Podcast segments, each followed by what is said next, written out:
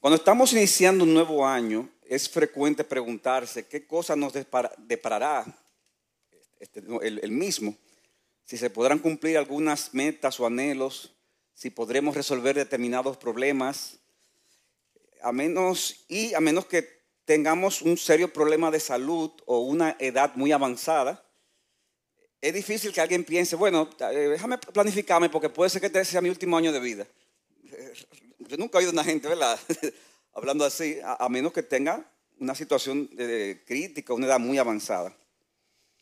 O sea, que la gente planifica asumiendo que va a estar vivo el año y va a tratar de cumplir alguna de esas metas.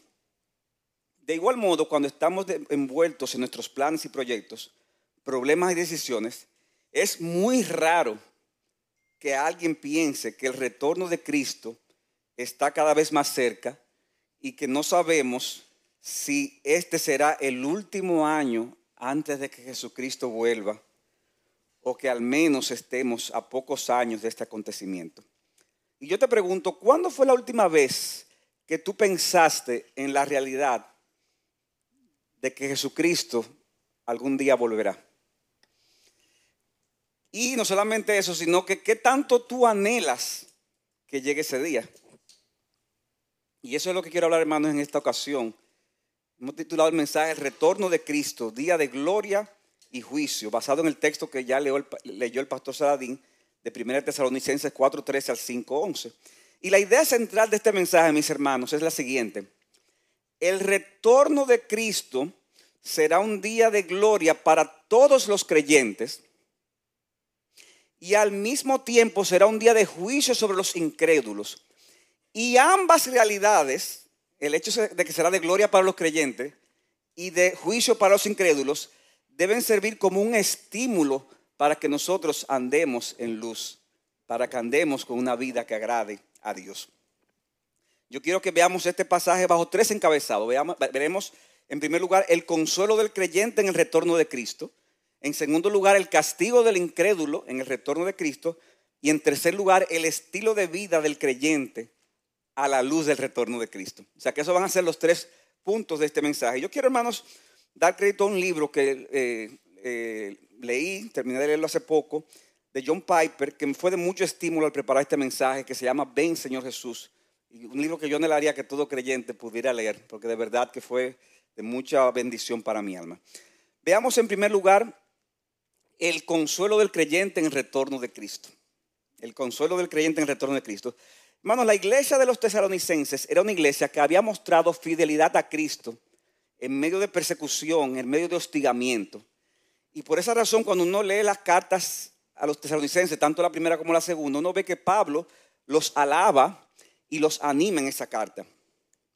Ellos estuvieron dispuestos a padecer muchas persecuciones de sus, eh, eh, familiares, eh, de la sociedad en la que estaban, porque ellos aprendieron a vivir a la luz del retorno de Cristo. E-, ellos tenían eso como una esperanza y ellos, eso los ayudó a padecer la persecución de una manera correcta, con gozo. Sin embargo, al mismo tiempo, eso que era bueno, eso que era una perspectiva correcta, también había sido en parte tergiversada por enseñanzas erróneas que se habían dado en relación al tema de la segunda venida y que Pablo busca corregir en ambas cartas. El, tema principal de, de, ambas cartas, primera y segunda tesalonicenses, es la segunda venida. Y parte de dichas enseñanzas defectuosas eran que como la venida de Cristo era algo que estaba por suceder, ya, ya, ya, o sea, eso en cualquier momentico, eh, y que solo beneficiaría eh, perdón, eh, como era algo que iba a suceder en cualquier momentico, solamente iba a beneficiar a aquellos que estuvieran vivos. También sucedió más adelante que algunos dejaron hasta de trabajar, porque dice, pero ven casi ya, ya, ya, ya, ya, déjame mejor quedarme orando y adorando, un, culto eterno hasta que Él venga. El problema es que mientras el culto eterno pasaba, comenzó a darle hambre a la gente y entonces comenzaron a pedirle a los que, a sigan trabajando. Entonces ya te se imagina el problema que eso causó. Pero hermanos, había eh, una enseñanza de que esa bendición de esa venida de Cristo eh, iban a ser eh, beneficiados de ella los que estuvieron vivos, porque como quiera que sea, iba a pasar en cualquier momento. Y eso había traído tristeza en el corazón de algunos hermanos que tenían familiares creyentes que ya habían fallecido. Y por eso dice el versículo 13 del capítulo 4, no queremos hermanos que ignoren acerca de los que duermen, es decir, acerca de los que han muerto, para que no se entristezcan como los demás que no tienen esperanza. Los que no tienen esperanza, ¿quiénes eran en ese contexto? Los paganos. Los paganos entendían que una vez llegaba la muerte, en esa, época no existía tal cosa, oigan bien, como una futura resurrección física. No existía tal cosa, como dice un autor, Burt. Algunos de los filósofos griegos no tenían esperanza alguna de cara al más allá. Otros creían en la inmortalidad del alma y postulaban una esfera de existencia en la que los difuntos mantenían una tenue supervivencia en forma de sombras o espíritus. O sea, había vida, pero, pero era como, como, algo oscuro, algo tenue, algo misterioso. Así pues, cuando Pablo dice que los demás no tienen esperanza, debemos entender que unos no, tienen, no tenían esperanza alguna y otros no tenían ninguna esperanza que tuviera un buen fundamento. Y esa era la enseñanza pagana. Y los tesalonicenses eh, eran una sociedad pagana, no era una sociedad eh, primariamente de judíos, sino pagana, y ellos se convierten viniendo de ese trasfondo. Y entonces llegan personas para decir, no, va a haber una resurrección, va a haber una venida de Cristo, pero como no hay resurrección, entonces solo se van a beneficiar los creyentes que estén vivos en ese momento. Pero la escritura enseñaba algo distinto. Dios fue que creó el cuerpo y el alma. Y aunque en la caída del hombre el, al en el pecado, eso significó la realidad de la muerte física, es decir, en la muerte que sucede, la separación del, eh, eh, del cuerpo y del alma, el propósito divino, hermanos, es completar, es que la humanidad vuelva a su estado original, tal como fue creado, es decir, en cuerpo y alma. ¿Cuándo? Cuando suceda el día de la resurrección. Dios creó al hombre en cuerpo y alma. Cuando el hombre cayó en pecado, ¿qué, parte del, del ser humano pecó? ¿El cuerpo o el alma? Todo, el cuerpo y el alma. O sea que cuando Cristo murió por nosotros, ¿por qué murió Cristo? ¿Por el alma o el cuerpo? Por todo. Entonces, la resurrección, ¿qué debe llevar? El cuerpo y el alma. En el caso del creyente, dicha resurrección sería no solo real, sino un estado de perfección, como veremos más adelante. No había razón en ese sentido de que la muerte de los creyentes entristecieran a los eh, familiares vivos, de la misma manera que se entristecían los que no tenían esperanza. Hermano, no es que uno no se entristezca por la muerte de un familiar creyente, un amigo creyente, un hermano en la fe. Pero dice Pablo, no lo hagas como los que no tienen esperanza. Porque hay esperanza en el caso de nosotros. ¿Y cuál era la garantía que tenía el creyente de que ciertamente eso sería una realidad? De que los que habían fallecido tenían la esperanza de la resurrección. ¿Cuál era la, la base objetiva, la realidad de la resurrección misma de Jesucristo. Esa era la prueba. Dice versículo 14, porque si creemos que Jesús murió y resucitó, así también Dios traerá con él a los que durmieron en Jesús. En otras palabras, hermanos, Cristo murió, ¿verdad que sí? Y también resucitó. Y esa es la garantía de que nosotros, aunque muramos, también resucitaremos algún día. Resucitaremos con Él. No importa que estemos vivos o hayamos muerto, todos participaremos de la bendición de su segunda venida. Pero en el caso de los creyentes, tendrán el privilegio, la bendición de la resurrección. Ahora, hermanos, el texto dice que Dios traerá con él a los que durmieron en Jesús en aquel día. Dios traerá a los que durmieron en Jesús. ¿Dónde están los creyentes ahora mismo cuando mueren? Parten a la presencia del Señor. Sus espíritus están con el Señor. ¿Y qué está diciendo Pablo? en aquel día, en su segunda venida, cuando Él venga, Él va a venir con esos creyentes que han muerto. Y Pablo quiere dejar claro en ese sentido que no habrá ventaja de los vivos sobre los muertos cuando Cristo vuelva. Más bien los que han muerto serán los primeros en participar, en recibir la bendición del Señor el día que Él regrese, versículo 15. Por lo cual les decimos esto por la palabra del Señor, que nosotros los que estemos vivos y que permanezcamos hasta la venida del Señor, no precederemos a los que durmieron. O sea, no, no, no, no, no, vamos muy adelante de los que ya han muerto.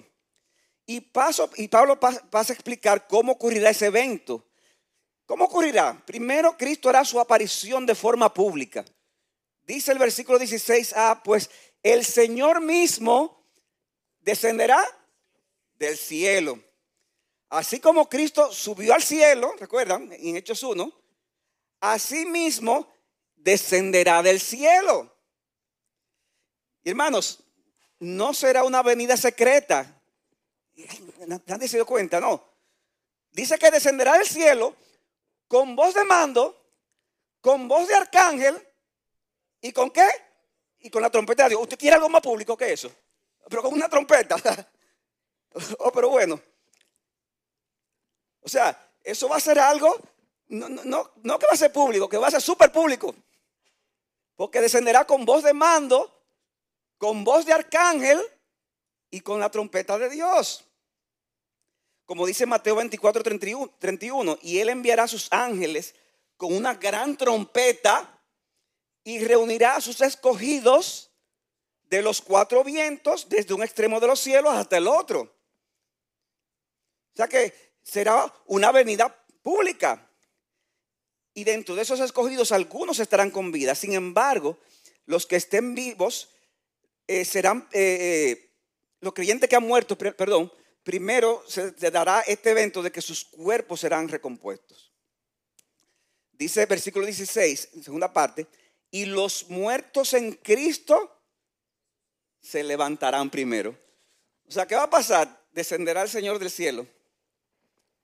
Y cuando esté descendiendo, ¿verdad? Está en el aire, los, que será con voz de mando, con voz de arcángel y con trompeta de Dios, los muertos en Cristo se levantarán primero. No importa los miles de años que hayan pasado, ni el estado en que estén esos cuerpos, aunque de muchos de ellos ni siquiera existan sus restos, mis hermanos, el Señor Todopoderoso recompondrá toda esa materia haciendo que vuelva a existir y tendrán la preferencia de recibir al Señor en el aire. Esa es la promesa, la palabra de Dios. Alguno preguntará, pastor, pero usted no mencionó ahorita el versículo 14, que decía que los que están con Cristo, o sea, los muertos están con Cristo ahora. ¿cómo es eso? Los muertos, porque cuando Cristo venga, vienen los muertos en Cristo con Él. Y aquí estamos hablando de que, de, que se levantarán los muertos. ¿Cómo es eso? O así mismo. Porque cuando uno muere, el alma se separa del cuerpo. ¿Y dónde está el alma? Con Cristo. ¿Dónde está el cuerpo? en la tierra. ¿Y qué van a pasar entonces con esos muertos? ¿Van a venir con Cristo? Sí. ¿Y van a recibir a Cristo? Sí. Porque van a venir las almas, pero los cuerpos serán levantados de la tumba, serán elevados al aire y las almas se unirán de nuevo a esos cuerpos en un grandioso milagro para entonces estar con el Señor. ¿Se entendió o no se entendió? Yo yo creo que sí. O sea que el Señor viene con sus santos, con sus, los, santos, sí. Y viene por sus santos, sí.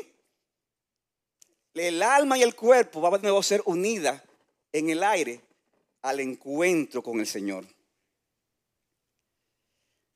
Es bueno aclarar, hermanos, que a diferencia de algunas de esas ideas greco-romanas, de una vida después de la muerte, como decíamos, que eran en sombras y penumbra, la Biblia nos dice que es una dicha morir en el Señor. Es una dicha. Apocalipsis 14, 13 dice, bienaventurados los muertos que de aquí en adelante mueren en el Señor. Dichosos. ¿Por qué? Porque dice el Espíritu, descansarán de sus trabajos, sus obras van con ellos. Y Pablo le llama la muerte, la muerte cristiana, Pablo le llama una ganancia. O sea que, para, por si usted tiene alguna duda, dice él que partir y estar con Cristo es muchísimo mejor. ¿Usted se siente bien ahora como creyente? Aquí, sí. Cuando si usted parte, si usted muere, usted va a estar mucho mejor. O sea, que es una dicha, es un gozo, una bendición. Pero óyeme bien, la mayor esperanza del cristiano no es partir y estar con Cristo. La mayor esperanza del creyente es el retorno de Jesucristo. Es la venida de Jesucristo. Nuestra esperanza no está en la muerte, sino en la venida del Señor. Porque en ese momento la dicha de los que han muerto será mucho mayor, ya que podrán seguir adorando y sirviendo a Dios, pero en cuerpo y alma, como originalmente Dios nos creó. Y hermanos, esa esperanza debe traer gran consuelo. Los creyentes que mueren no estarán de forma indefinida solo con sus almas en una forma de existencia de la que, aunque es mejor, pero realmente sabemos poco, porque la Biblia no habla mucho del estado intermedio, de el que muere está con Cristo. Lo que sabemos que es muchísimo mejor. Qué bueno, ¿verdad? Que es muchísimo mejor. Pero no sabemos mucho de ese, de ese estado. Pero algún día las almas volverán a unirse a los cuerpos hechos ya perfectos y será entonces un día glorioso para todos. Para los que han muerto, pero también será glorioso para los que estemos vivos cuando ocurra la venida del Señor.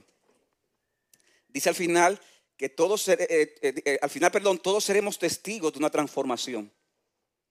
Todos seremos testigos de una transformación. No solo los que han muerto, sino todos. Dice 1 Corintios 15, 51, 52. He aquí les digo un misterio ¿Cuál es ese misterio? Ah, e, eso que no se había, ha sido revelado.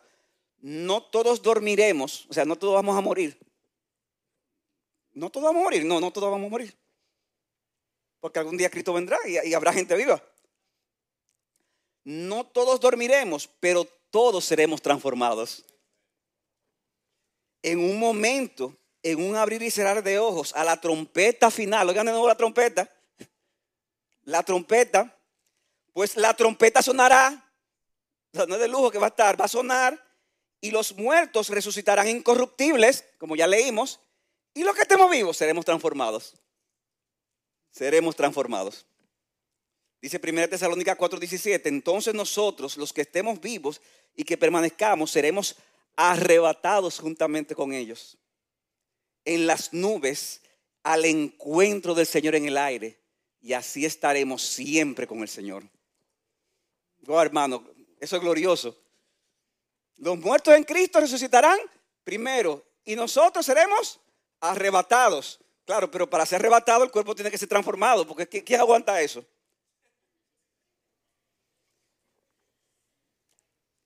Y, la idea, hermanos, es, oigan esto, que recibiremos al Señor en el aire, pero no para irnos a, volar con el Señor. O sea, nos, tomó el Señor, ahora vamos, a volar, vamos a, a dar una vuelta por aquí allá, o quedarnos en el aire. La idea es, hermanos, como se estilaba en esa época, cuando una persona importante, oigan esto, cuando una persona de mucha importancia iba a una ciudad, a un lugar, había una comitiva que salía de esa ciudad a recibirlo en el camino. Imagínense que usted va a, usted es esa persona importante, usted va a Santiago. Entonces, en Santiago lo están esperando, pero usted dice, pero vamos a recibirlo. Entonces una comitiva sale de Santiago para encontrarse en el camino con esa persona que salió de la capital. Y se encuentran en Bonao. Y ahí se encuentra, ¿qué pasa? Lo recibe, todo muy bien, pero lo recibe para qué? Para, para, para quedarse ahí. ¿Para ir para dónde? ¿Para quedarlo para dónde? A Santiago. Entonces, regresa entonces a dónde? A Santiago. Y esa es, la idea que se transmite aquí. Recibiremos al Señor en el aire, como esa comitiva recibía al dignatario de importancia, para entonces junto con Cristo venir a la tierra donde será establecido el reino eterno de forma permanente. El reino de Dios de forma plena. Y Pablo hermano quería que esta enseñanza del retorno de Jesucristo y lo que implicaba para los creyentes sea que estén vivos o que hayan muerto, sirviera de estímulo para todos nosotros. Hermano, ¿qué nosotros queremos como pastores? Que la realidad de la segunda venida sea de estímulo. Que te sea de estímulo en este nuevo año. Dice el versículo 18, por tanto, confórtense unos a otros con estas palabras. Confórtense. No importa lo que esté pasando, esto, esto hermano debe de animarte. Tú estás desanimado, desalentado, tienes dificultades económicas o de salud, situaciones que no tienen, parece que no tienen solución. Tú te sientes tentado a tirar la toalla en cosas que no deberías. Mi hermano de IBCG, recuerda esta esperanza y pídele al Señor que el amor por su venida te traiga el consuelo y la fortaleza necesaria. Pero la historia no será igual para todos en aquel día. Será de consuelo para el creyente, pero será muy diferente para los incrédulos. Eso nos lleva a nuestro segundo encabezado, el castigo del incrédulo en el retorno de Cristo. Aunque para los creyentes será un día de gloria, como ya dijimos y cantamos, para los incrédulos, ese día que Cristo vuelva va a ser un día de castigo, un día de destrucción. En el capítulo 5, versículo 1 de 1 Tesalonicenses, Pablo sigue hablando del mismo tema. Hermanos, por si acaso, alguno no lo sabe, la Biblia cuando se escribió no se dividía en capítulos y versículos. Eso se hizo siglo después. Y aunque la, división de capítulos y versículos es una gran bendición para uno poder ubicar los textos, no siempre fue un acto, eh, no fue un acto inerrante. A, veces se dividía donde no debía de hacerse y a veces se confunde porque tú crees que el capítulo 5 es otro tema. No, no, está hablando de lo mismo. Y este y, en este caso es así. Dice Pablo en el capítulo 5, versículo 1. Ahora bien, hermanos, con respecto a los tiempos y las épocas, ustedes no tienen necesidad de que yo les escriba nada. ¿A qué tiempos y a qué épocas se refiere el apóstol? A los tiempos y las épocas relacionados con la segunda venida de Cristo. Ese es el tema. no hay, hermano, ahí no hay que saber griego. Eso está ahí. Como en cada época posterior de la historia de la iglesia, los que escucharon estas cosas podían estar preguntándose, pero, ok, pero ¿qué, tan cerca podría estar este evento? ¿Cómo, cómo yo puedo discernir eh, si, si ya va a pasar?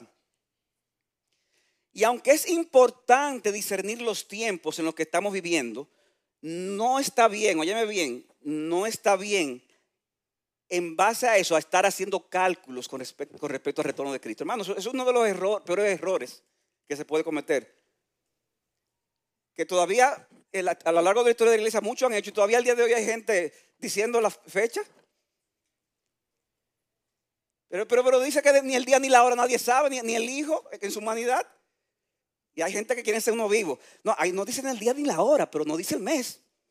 O sea que a lo mejor el mes sí podemos saber. Hermanos, esa no es la idea. La idea es que nadie sabe la fecha precisa. Nadie la sabe. Estos días escuché a una gente dice, no, puede ser que sea septiembre, escuché a alguien en estos días.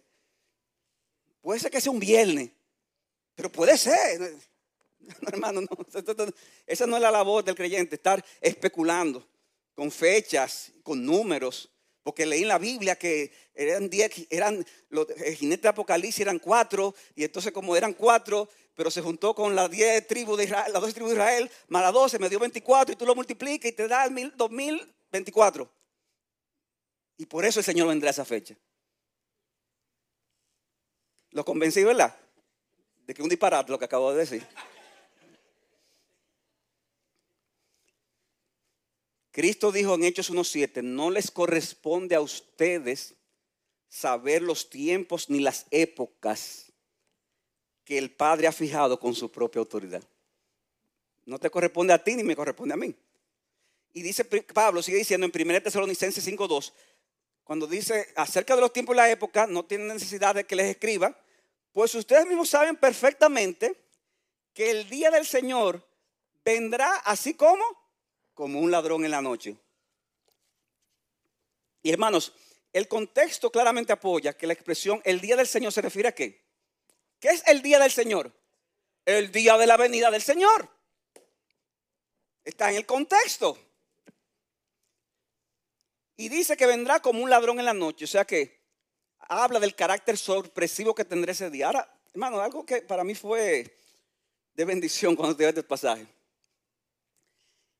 La venida del Señor vendrá como un ladrón en la noche. Es decir, tendrá un carácter sorpresivo, pero solo para aquellos que no estén preparados. Solo para aquellos que no estén preparados. Pablo dice en el capítulo 5, versículo 3, la primera parte, que ellos van a estar diciendo paz y seguridad. Cuando digan paz y seguridad, dice un autor, la cláusula cuando la gente diga paz y seguridad, no es una predicción de un momento concreto de la historia humana, sino que es más bien una actitud Las palabras no tienen por qué describir tiempos idílicos. Wow, el mundo está de maravilla. Sino personas arrogantes o autoengañadas. Son personas que se dicen a sí mismas que están seguras y en control. No esperan que Dios venga a invadir el mundo. ¿Y qué dice el texto? Que cuando digan paz y seguridad, la destrucción vendrá sobre quién? Sobre ellos repentinamente, como dolores de parto de una mujer que está encinta. Y dice el texto, no escaparán. No escaparán. La llegada de Cristo que ellos no estaban esperando será una realidad en sus vidas que traerá juicio y destrucción como los dolores de parto natural de una mujer que está encinta. Así como de glorioso será el retorno de Cristo para todos los que aman, lo aman y aman su venida. Así de aterrador será para todos aquellos que no han puesto su confianza en Él. Si tú no has puesto tu confianza en Cristo, para ti va a ser un día aterrador. Dice Apocalipsis 1.7, Él viene con las nubes y todo el ojo le verá. ¡Ay, qué bueno! Aún los que le traspasaron. ¿Y qué dice? Y todo el mundo va a estar gozando. No, y todas las tribus de la tierra harán lamentación por él. O sea, un remanente gozando, pero la, tierra, el mundo, ¿cómo va a estar? Ay, mi madre, ¿por qué no hice caso? ¿Por qué tuve que esperar? ¿Por qué rechacé la invitación a escuchar la palabra y a, aceptar el evangelio y a arrepentirme? harán lamentación por él porque será demasiado tarde. Mateo 24, 30. Entonces aparecerá en el cielo la señal del Hijo del Hombre y todas las tribus de la tierra harán que duelo. Aquí no se habla de algarabía, hermanos. Aquí se habla de duelo. Y verán al Hijo del Hombre que viene sobre las nubes del cielo con poder y con gran gloria. Óyeme bien, no habrá segundas oportunidades. Porque si no, dijera el texto, ¿verdad? Lo, verá, eh, verán a Cristo y, algunos se, convertirán. No, no, habrá segunda oportunidad. Si tú estás aquí y no has entregado tu vida a Cristo, o si tan solo eres, un cristiano nominal, ¿qué tú eres cristiano? ¿Y desde cuándo? Desde chiquito. Yo nací cristiano. Mira, yo nací eh, eh, liceísta, eh, cristiano y, bueno, no voy a decir partido político para no, no eso. Eso es ser un creyente nominal, porque nadie nace cristiano.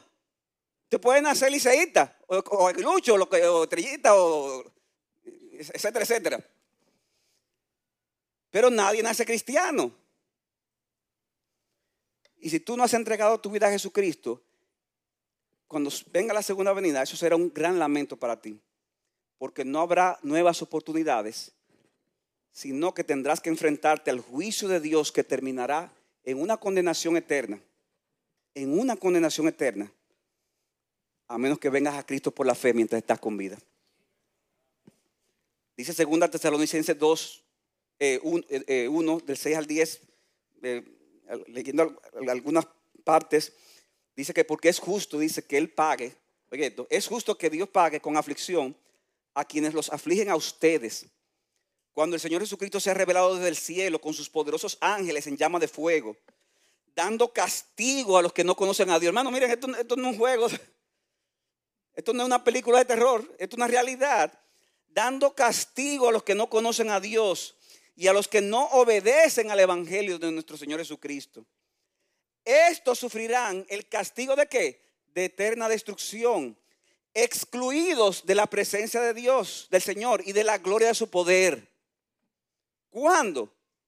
¿Cuándo ocurrirán esas cosas? Cuando Él venga para ser glorificado en sus santos en aquel día y para ser admirado entre los que han creído. Para nosotros va a ser un día de gloria, de admiración cuando veamos al Señor. Pero para los que no conocen a Cristo será un día de juicio que terminará en eterna destrucción. Y este último, este último que dice Pablo, mis hermanos, que ese día de Cristo será Cristo será glorificado en sus santos, admirado entre los que han creído. Mi hermano que estás aquí, eso debe de producir en tu vida, en ti debe producir un estilo de vida diferente. Un estilo de vida especial. Y eso nos lleva a nuestro tercer y último encabezado. ¿Cuál es el estilo de vida del creyente a la luz del retorno de Cristo? Hemos visto ya el consuelo que será ese día para el creyente. Hemos visto ya el castigo que conllevará para los que no conocen al Señor. En tercer lugar, ¿cuál es el estilo de vida del creyente a la luz del retorno de Cristo? Bueno, hace un rato decíamos que la venida de Cristo será como un ladrón en la noche. ¿Verdad que sí? Pero ¿para quién? Para el incrédulo ya que Él no está esperando, ni mucho menos anhelando que ocurra ese acontecimiento. Pero con respecto al creyente, hermanos, la historia es otra. Dice el capítulo 5, versículo 4, pero ustedes, hermanos, no están en tinieblas para que el día los sorprenda como ladrón. ¿Ustedes ven? Será como un ladrón en la noche, pero con ustedes no. Porque ustedes no están en tinieblas, ustedes no lo va a sorprender. Porque se supone que un verdadero creyente está esperando la venida. Y si la está esperando, ¿por qué te va a sorprender? Tú la estás esperando. Ustedes ven el contraste, mis hermanos. Como nosotros hemos sido sacados del reino de las tinieblas y ahora estamos en luz, entonces no hay razón para que el día del retorno de Cristo nos sorprenda como ladrón. Porque todo verdadero creyente, debido a su identidad, ama y anhela ese día. Versículo 5, porque todos ustedes son hijos de la luz e hijos del día no somos de la noche ni de las tinieblas. Ahora, hermanos, hay que reconocer que en vista de que los creyentes estamos todavía con una naturaleza pecaminosa y que no hemos sido perfeccionados, muchas veces no actuamos de acuerdo a lo que somos. Esperamos la venida de Cristo, pero vamos a reconocerlo. Muchas veces no la estamos esperando como debiéramos. ¿No es así? A mí me pasó alguna vez, hermanos, y quiero mencionar esto para ilustrar el punto. Yo eh, estaba en mi casa, eh, estaba, estaba amaneciendo, yo estaba todavía en la cama, mi esposa también, no recuerdo si estaba en la cama o, ya se había levantado, no, recuerdo esa parte. El tema es que de repente comenzó como un cierto temblorcito y se puso más fuerte. Y de repente, hermano, comenzó a temblar. Yo vivo en un cuarto piso. Y eso comenzó a temblar, pero de una forma tan extraña el, el, comenzó a hacer. O sea, eh, yo decía, esto no es un temblor de tierra normal. Yo, no oigo nada que ha explotado. ¡Ay, mi madre, el fin del mundo! Bueno, yo estaba con sueño, perdónenme, ¿verdad? Yo tengo una esposa tan espiritual que decía, ¡qué bueno el fin del mundo! ¡Viene el Señor! La que la que era más piadosa era mi esposa ahí. Yo me asusté y ella se gozó. Porque y los dos pensábamos que era el fin del mundo. Una planta de gas que explotó eh, a varias esquinas y la vibración que se sintió fue algo bastante raro y bastante fuerte. Entonces, ya yo le dije que era que yo estaba soñoliento, hermano. Si no, yo hubiera estado gozoso también, igual que ella, por si acaso. Pero la realidad es que los creyentes muchas veces no actuamos como deberíamos. Y por eso es que en la escritura al creyente constantemente se le dan imperativos, se le dan exhortaciones. Luego que se nos recuerdan los indicativos. ¿Qué es un imperativo? Una orden. ¿Qué es un indicativo? Es una realidad de lo que ya somos. Y es cierto que somos hijos de luz, hermanos. Si usted es creyente, usted es hijo de luz. Eso, no se lo quita a nadie. Pero muchas veces no actuamos como hijos de luz, sino que actuamos muchas veces como hijos de las tinieblas. Y por eso se nos recuerda que debemos de actuar en base a lo que somos. Y por eso Pablo nos da imperativo. Dice, por tanto, como somos hijos de luz, versículo 6, no durmamos como los demás, sino que estemos alertas y seamos sobrios. Ya tú eres hijo de luz, por lo tanto vive como un hijo de luz. No duermas en el sentido espiritual. Está alerta y sé sobrio. Aquí se asocia el dormir de forma metafórica a estar con nuestros sentidos espirituales embotados, sin estar apercibidos de las realidades espirituales que nos rodean. ya que el que duerme normalmente no está consciente de la realidad. ¿No es así? El que duerme no está consciente de la realidad, normalmente, porque hay gente que durmiendo, tú le dices, ¿dónde está el, el corta uña? Ah, en la esquina de la gaveta y está durmiendo. Pero, pero, eso es algo ah, ah, eh, extraordinario, ¿verdad? Algo inusual. El que duerme no está consciente de la realidad. Y esa es la idea que transmite Pablo, por ejemplo, en Romanos 13:11, cuando dice, y hagan todo esto conociendo el tiempo, que ya es hora de despertarse del sueño en sentido espiritual. ¿Por qué? Porque ahora la salvación está más cerca que cuando creímos. Mire, hermano, usted no sabemos cuándo es, pero yo sí le digo algo, está más cerca. Es más, está mucho más cerca que cuando creímos. Hermanos, estamos viviendo en tiempos difíciles y complejos. En lo espiritual, en lo social, en lo político. Hermanos, yo quiero que tengamos ese sentido de sobriedad, porque no comparte, se ríe, y eso está bien. Pero, pero tenemos que también tener ese sentido de sobriedad. Nosotros vivimos en medio de un campo minado. Hermanos, las fuerzas anticristianas cada vez están más agresivas. Hay un aumento de la persecución, por si usted no lo sabía, en los países musulmanes y totalitarios. Es más, se dice que la mayoría, la, la, persecución más feroz contra los cristianos, donde han muerto, han sido en estas últimas décadas. De toda la historia de la iglesia. Es verdad que vivimos aquí, ¿verdad? Pero no vivimos del otro lado del mundo por donde quiera guerras y atentados. Además, hay una fuerte cultura hedonista que, que nos tienta, esa, presión para, para gozar, para el placer, para, para lo que desean mis ojos, lo que desean mis sentidos, para el sexo libre. Y, y eso nos tienta a nosotros y eso tienta a nuestros hijos también de una manera especial. Muchos supuestos maestros cristianos que no son más que lobos vestidos de ovejas y que tenemos que aprender a denunciarlos también. Cristianos profesantes que, se están, que están apostatando de la fe a cada rato. Y fulano no era cristiano, ¿y qué pasó? Un papa romano que ahora dice que se puede bendecir a las parejas homosexuales. Siempre que no se confunda con lo que es un matrimonio litúrgico. Mire, mi hermano, eso es bla, bla, bla. Eso es perversión. Y eso nunca se había visto. Nunca se había visto en la historia de la Iglesia Católica. Están pasando muchas cosas, hermanos, que de verdad no, se habían visto. Y por eso, hermanos, nosotros no debemos de ser simples.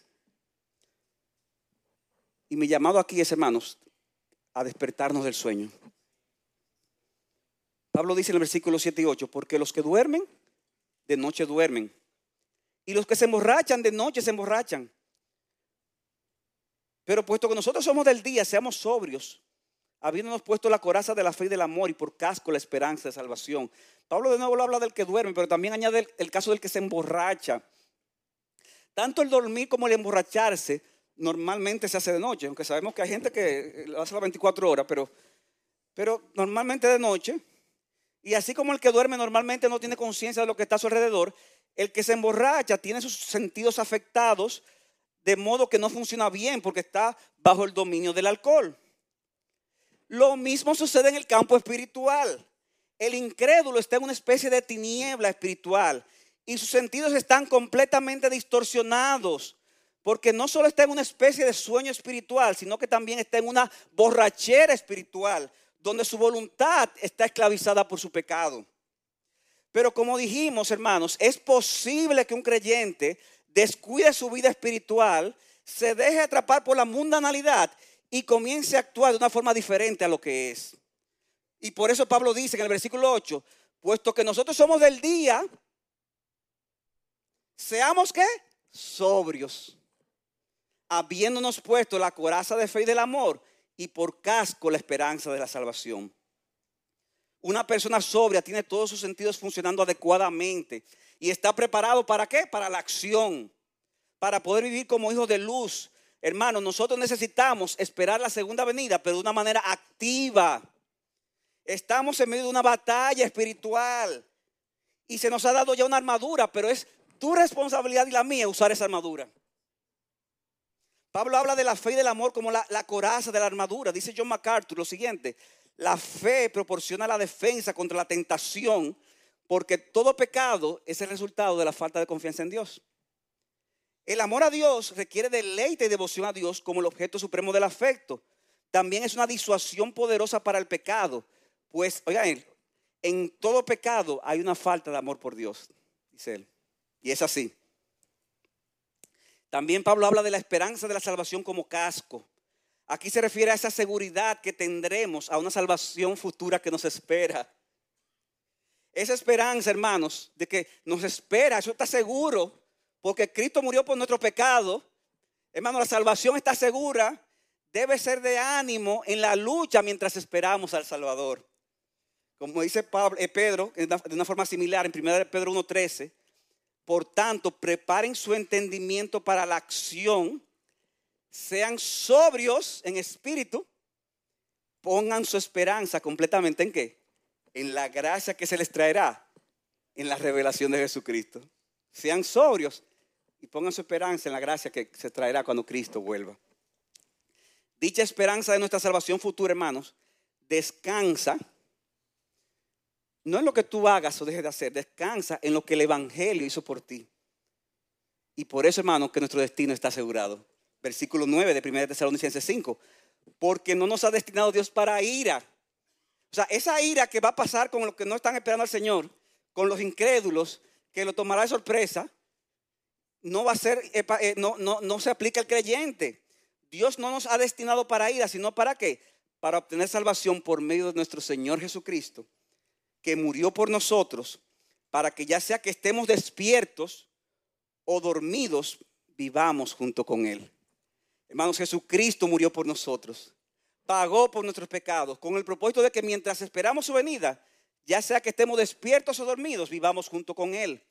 Y aquí la palabra dormidos parece indicar que se habla de los creyentes que han muerto, como se indicaba al inicio del pasaje.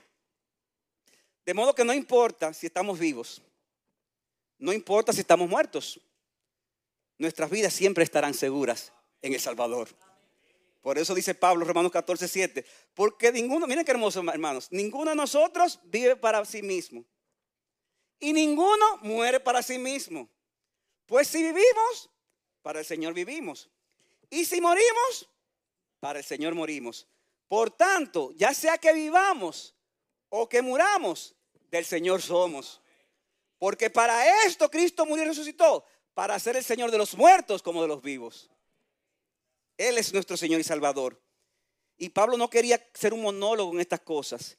Y le pide a los tesalonicenses que en este tema esto fuera un motivo de consuelo. Y por eso repite lo que había dicho en el versículo anterior, en el versículo 11. Y dice, por tanto, confórtense los unos a los otros y edifíquense los unos a los otros, tal como lo están haciendo. Mis hermanos de IBCG, Consolémonos y animémonos con este tipo de conversaciones. Pastor Dios me decía ayer la, cómo, eh, la, gran diferencia que hace cuando uno no está en una iglesia que vive en comunidad. O sea, ¿qué pasa cuando un creyente de repente se va, deja de congregarse o, se mueve hacia un lugar y, no deja de ir a la iglesia o, simplemente va y se va y no, no, hace esa vida de comunidad? Que comienza qué? A, a enfriarse, comienza a decaer. Porque la vida cristiana, la perseverancia, es una perseverancia en comunidad.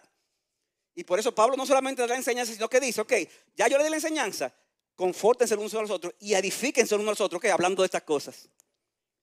Hermanos, estemos animados con estas conversaciones, porque eso nos unirá más como iglesia y será un medio para ayudarnos a estar más apercibidos y anhelantes del retorno de nuestro Señor. Y, hermano, a veces uno puede asumir, pero, pero la gente lo sabe. No, hermano, a veces hace falta que se lo diga. Hace falta que usted me lo diga. Que si yo le digo, wow, estoy en tiempo difícil, no te preocupes, Rafael, que el Señor viene pronto. Y, a veces necesitamos que se nos recuerde esas cosas para ser animados y confortados. Mientras a algunos les gusta hablar de la segunda venida de Cristo para polemizar, que si el anticristo, el 666, que si viene esto, aquello, lo otro, y que cuando... Usémoslos principalmente para edificar no para polemizar, sino para edificar. En conclusión, hermanos, quisiera dar unas palabras de aplicación. Si tú eres creyente y estás aquí, mi deseo es que al escuchar este mensaje, oye, oye ¿cuál es mi deseo? Tu amor por la venida de Cristo sea una realidad más creciente en tu vida. Eso es lo que yo quiero con ustedes, mis hermanos. Que, que su amor por la venida de Cristo crezca más. Dice Pablo, 2 Timoteo 4:7, he peleado la buena batalla, he terminado la carrera, he guardado la fe. En el futuro me está reservada la corona de justicia, que el Señor, el juez justo, me entregará en aquel día, y no solo a mí, sino también a quién? A todos los que amen su venida. Noten cómo el amor por la venida de Cristo no te llevará a ser indolente o descuidado con tu llamado a luchar y a perseverar hasta el fin de la carrera para recibir la recompensa. Pablo está dando, yo he peleado la buena batalla, el Señor me va dando a mí y a los que aman su venida. Porque el que ama su venida pelea. Y el que pelea ama su venida. Si amamos la venida de Cristo, perseveraremos hasta el fin, anhelando el día del encuentro con el Señor. Y se nos promete una corona de justicia por el hecho de pelear la buena batalla mientras crece nuestro amor por la segunda venida. John Piper dice al respecto, me encantó esta cita, permanecer despierto espiritualmente y alerta es estar enamorado de la venida de Cristo. Lo contrario es caer en el letargo del amor al mundo y ser ciego a la belleza de la venida del Señor. Esta es la gran respuesta a la pregunta acerca de cómo debemos de vivir, dice Piper. Debemos de vivir enamorados de la venida de Cristo. Vivir enamorados de la venida de Cristo es un gran deleite anticipado. Es un poder grande para andar libres de pecado. Es una gran protección del engaño en los tiempos postreros. Fin de la cita. De modo que sigamos, mis hermanos, luchando contra el pecado. Sigamos cumpliendo con nuestras labores vocacionales. Sigamos trabajando. No hay que renunciar. Sigamos comprometidos cada vez más con la iglesia local sigamos evangelizando, sigamos discipulando, sigamos haciendo buenas obras, sigamos amando a nuestros cónyuges, sigamos criando a nuestros hijos, perseverando hasta el fin, pero anhelando ese gran día de la venida de nuestro Señor. Y si tú no has entregado tu vida a Cristo, hemos dicho que ese día será para ti de juicio y de condenación. Pero yo te repito, no tiene que terminar así, ya que el mismo Señor te está haciendo una oferta ahora mismo de que tomes del agua de la vida que es Jesucristo. Dice Apocalipsis 22, 17, el espíritu y la esposa dice, ven. ¿Quién es la esposa? La iglesia.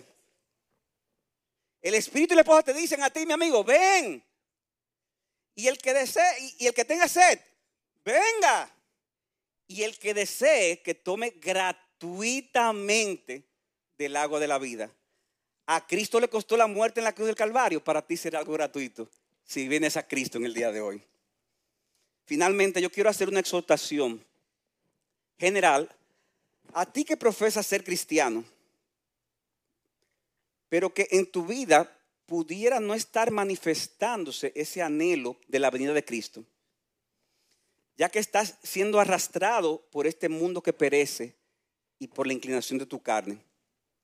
Óyeme bien, no importa que tú seas miembro o no seas miembro de la iglesia, de esta iglesia o de otra iglesia.